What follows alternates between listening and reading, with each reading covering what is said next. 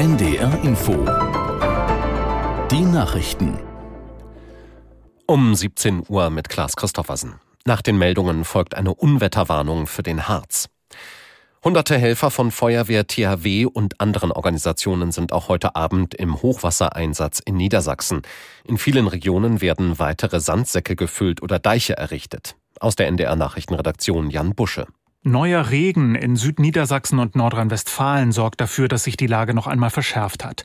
Die Behörden rechnen damit, dass von heute Nacht an die Pegelstände an Weser, Aller, Leine, Oker und ihren Zuflussgewässern wieder ansteigen.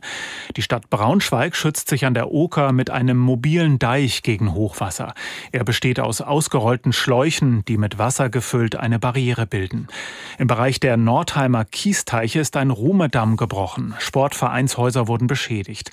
Die Polizei warnt in ganz Niedersachsen davor, überflutete und gesperrte Straßen zu befahren oder aufgeweichte Deichanlagen zu betreten. Zwischen Hannover und Magdeburg ist der ICE-Verkehr gestört, weil Gleise unterspült wurden. Und alle Infos zur Hochwasserlage gibt es jederzeit auch auf ndr.de.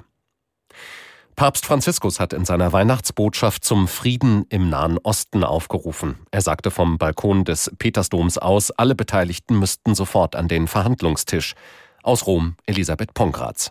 Er trauere im Herzen um die Opfer des so wörtlich verabscheuungswürdigen Angriffs vom 7. Oktober.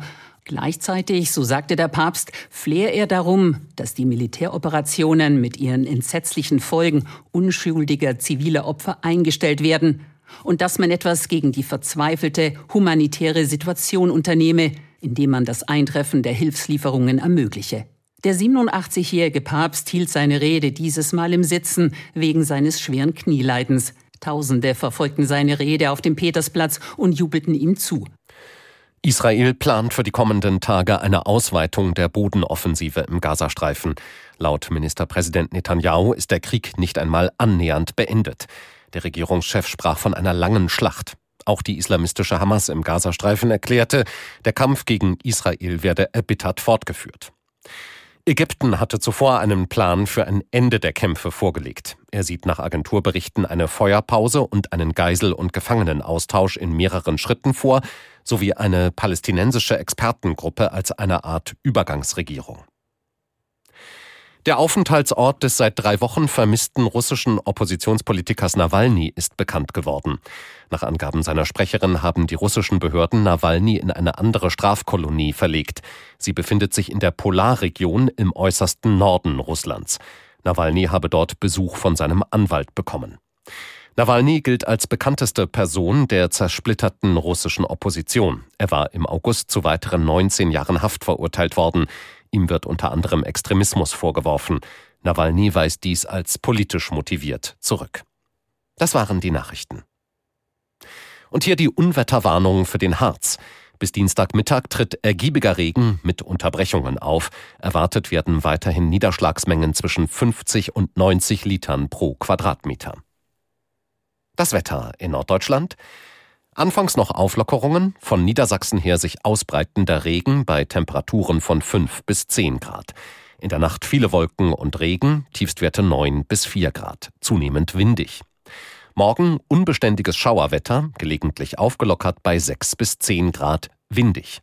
Und am Mittwoch aus Westen und Südwesten Regen, 4 bis 9 Grad. Es ist 17.04 Uhr. NDR Info das Feature.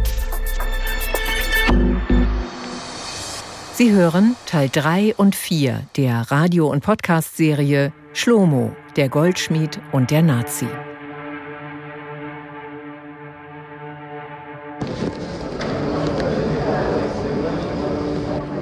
In einer Polizeistation in Sao Paulo sind Dutzende Reporter zusammengekommen.